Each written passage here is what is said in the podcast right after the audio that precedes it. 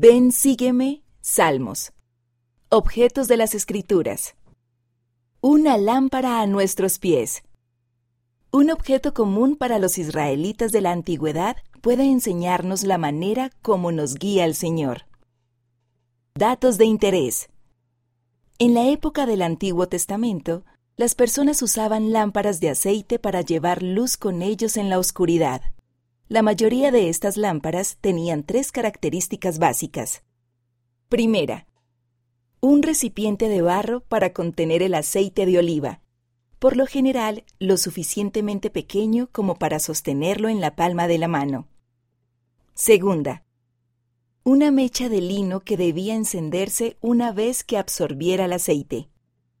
Tercera, una boquilla para sostener la mecha.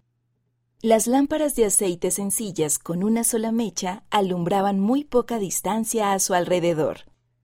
Si se utilizaban mientras se caminaba, alumbraban lo suficiente como para ver un paso delante de ti, para que pudieras moverte con cuidado en la oscuridad. Lo que podemos aprender. Lámpara es a mis pies tu palabra y luz a mi camino.